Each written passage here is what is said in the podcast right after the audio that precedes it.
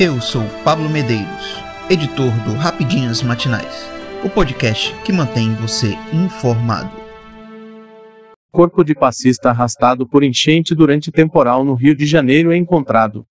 O corpo de Tancredo Augusto da Silva, que tinha 38 anos e era passista da escola de samba Mangueira, foi encontrado na manhã deste domingo em um canal do Rio Joana, próximo do estádio do Maracanã, em São Cristóvão, zona norte do Rio de Janeiro. Ele estava com um amigo quando foi arrastado por uma enchente, provocada por um temporal na última quinta-feira, treta. As buscas por ele ocorriam desde a noite de quinta. Com a morte de Tancredo, sobe para três o total de vítimas fatais do temporal da semana passada na capital fluminense. As outras duas pessoas morreram em Caxias, uma delas eletrocutada. A primeira foi identificada como Alessandro Paulo, 43, e a segunda, François Edgar Felipe Carvalho, 21. Polícia evita roubo à mansão em São Paulo e deixa dois criminosos mortos após troca de tiros. Uma tentativa de assalto a uma mansão perto do Parque do Ibirapuera, área nobre de São Paulo, terminou com dois criminosos mortos e um preso pela polícia após uma troca de tiros. Os detratores não conseguiram invadir a casa e tentavam abrir o portão quando um dos vizinhos ligou para a polícia. Segundo o capitão da rota Tiago Morato, os criminosos estavam dentro de um carro roubado. Com a aproximação das viaturas, eles se esconderam dentro do veículo com uma película muito escura e esperavam fugir com esse veículo sem os policiais perceberem. Porém, a rota conseguiu perceber e frustrou essa ação deles. De acordo com as autoridades, todos os envolvidos já tinham passagens na polícia por outros crimes. Segundo o secretário executivo de Segurança Pública Oswaldo Nico Gonçalves, o jovem de 19 anos que optou se entregar aos policiais, identificado como Cauê Rafael Vieira Moraes, saiu da cadeia há pouco tempo, aquele que optou por se entregar, se entregou. Aquele que apontou a arma para a polícia, a polícia não está preparada para receber isso daí. Então o policial reagiu, tem que reagir. E quem quer se entregar, se entrega, opte por esse caminho. Quem quer o confronto, infelizmente, ainda bem que foram eles e não o policial.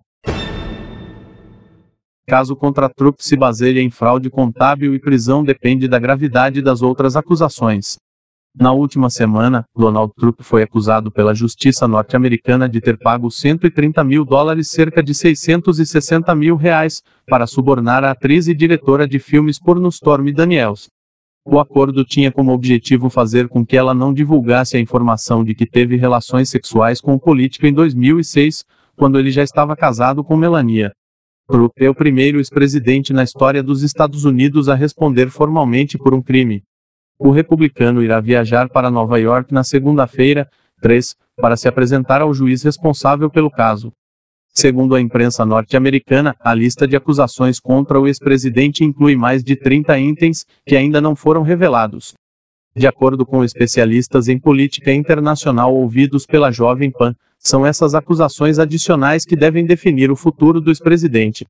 O caso construído contra Trump se baseia em uma fraude fiscal, o que prevê prisão nos Estados Unidos. Mas pelo fato de ele já ter ocupado a presidência, a probabilidade dele ser encaminhado à cadeia é baixa. Contudo, caso ele seja indiciado por outros crimes, de natureza grave e com provas substanciais, o ex-presidente pode acabar atrás das grades. O republicano ainda tem a possibilidade de transformar a narrativa da acusação para um caso de perseguição política e ganhar destaque para ocupar novamente a presidência norte-americana doutor em Relações Internacionais pela Universidade de Lisboa e membro da Associação Portuguesa de Ciência Política, Igor Lucena esclarece a atitude do ex-presidente de fazer um acordo para que a informação não visse a público não é ilegal. Contudo, é na maneira como ele foi feito que se encontra a ilegalidade. O pagamento foi declarado como uma despesa advocatícia contábil, não como os monês suborno ou um acordo de partes. Isso configurou um caso de fraude, a partir do momento que você tem uma declaração para as autoridades que não é correta do ponto de vista contábil. Nos Estados Unidos, fraudes são crimes sérios. Lá, crimes financeiros dão cadeia. Agora, a possibilidade dele ser preso é muito remota porque ele é um ex-presidente. Historicamente, um ex-presidente nunca foi condenado nos Estados Unidos, nem o Richard Nixon que sofreu impeachment. Neste caso, é provável que o juiz não o condene à prisão, mas coloque uma multa muito alta. É muito difícil que consigam condená-lo, a menos que as outras 30 acusações sejam muito sérias, o que a gente ainda não sabe. Mas, mesmo com a condenação por crimes graves, a prisão de Trump parece algo distante.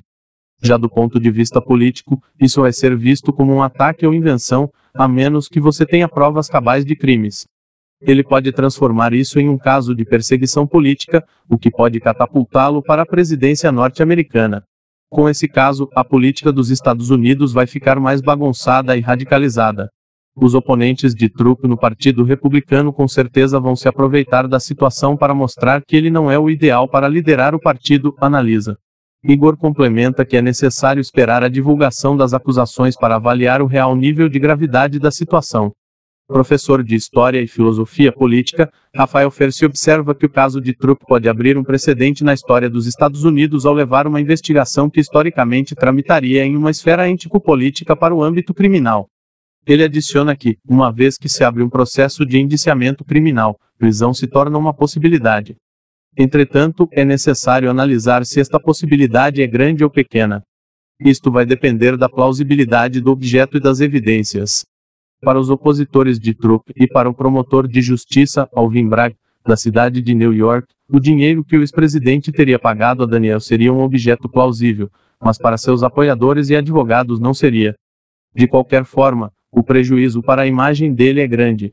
Na história dos Estados Unidos, o fator moral é um grande destruidor de reputações e da vida pública de ilustres personagens da política. É por esta razão que Trump chama as investigações de caça às bruxas e passa a olhar com desconfiança o sistema de justiça. Com relação ao partido, esta é uma situação ruim de todas as formas possíveis. Primeiro, porque, sem Trump, eles perdem um nome forte nas eleições. Segundo, porque é mais um escândalo moral envolvendo o partido. Mesmo que se prove o contrário, o estrago já foi feito na imagem do candidato e do partido, ao menos para as próximas eleições. Existe uma possibilidade real dos republicanos voltarem ao poder executivo com Trump, mas, sem ele, esta possibilidade diminui proporcionalmente em relação à possibilidade dos democratas se renovarem no poder executivo, avalia. Especialista em direito internacional, Ana Gomes explica que, pelo fato de Donald Trump ser um cidadão comum, sem cargo político, os procedimentos de investigação dos Estados Unidos prevêem que ele seja detido para qualificação. O termo se refere à identificação de um réu em procedimento criminal, em que as autoridades tiram uma fotografia do investigado com marcadores de altura atrás e atualizam seus dados no sistema policial. Ele será informado de seus direitos durante o processo e será liberado em seguida para responder ao processo, por não se tratar de um caso flagrante.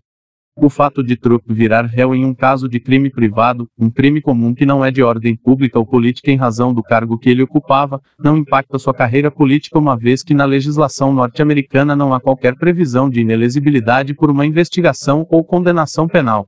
A questão é tão inédita nos Estados Unidos que nunca foi projeto de uma legislação eleitoral específica. Lá, não há nenhuma legislação parecida ao ficha limpa que nós temos aqui no Brasil. O prejuízo é meramente moral e ético, atingindo também o Partido Republicano, do qual ele faz parte. Sendo um partido de viés conservador, pouco flexível com o eleitorado que representa, é bem possível que haja uma resistência à proposição de uma candidatura a qualquer cargo que ele tenha pretensão futuramente mas não há qualquer empecilho para que ele concorra à presidência nas próximas eleições, esclarece. Professor de Relações Internacionais da Inhambi Morumbi, João Estevão, pondera que, apesar da situação representar um grande back na política norte-americana, não deve haver repercussões de longo prazo, em termos institucionais, no sistema político dos Estados Unidos. Porém, em termos de conjuntura política e relações entre republicanos e democratas, pode reforçar a ala mais ultraconservadora e radical do Partido Republicano, ligada ao trumpismo. É algo que precisa ser analisado no longo prazo, mas existe sempre essa possibilidade de desencadear um radicalismo. Precisamos observar as respostas das instituições norte-americanas de forma geral, não apenas jurídicas, mas também administrativas ligadas ao poder executivo, e como o Partido Republicano vai responder. Devem vir fortes críticas às instituições judiciais, mas nada além disso. Existe ainda um poder moderador que pode impedir um maior radicalismo no partido. Mas isso não evita que algumas pessoas tenham uma reação mais radical. Temos observado uma divisão da opinião pública da ala conservadora norte-americana, mas ainda existe apoio ao Trump, sintetiza. Confiança de empresários do Japão atinge pior nível em mais de dois anos com desaceleração global. O sentimento empresarial do Japão piorou entre janeiro e março de 2023, atingindo o pior nível em mais de dois anos. É o que aponta a pesquisa Tanka, do Banco Central do país, divulgada nesta segunda-feira, 3, enquanto a desaceleração do crescimento global também piora as perspectivas para a economia dependente de exportações. O humor do setor de serviços, por outro lado, se recuperou à medida que acontecia a flexibilização dos controles de fronteira e o fim das restrições do Covid-19, bem como aumentaram as esperanças de uma recuperação no turismo e no consumo. O principal índice que mede o sentimento dos grandes fabricantes caiu mais um ponto em março, de mais sete pontos em dezembro, mostraram dados do Banco do Japão. Foi o quinto trimestre consecutivo de deterioração da confiança e o pior nível atingido desde dezembro de 2020. Eu sou Pablo Medeiros e este foi o Rapidinhas Matinais, o podcast que deixa você informado. Até mais.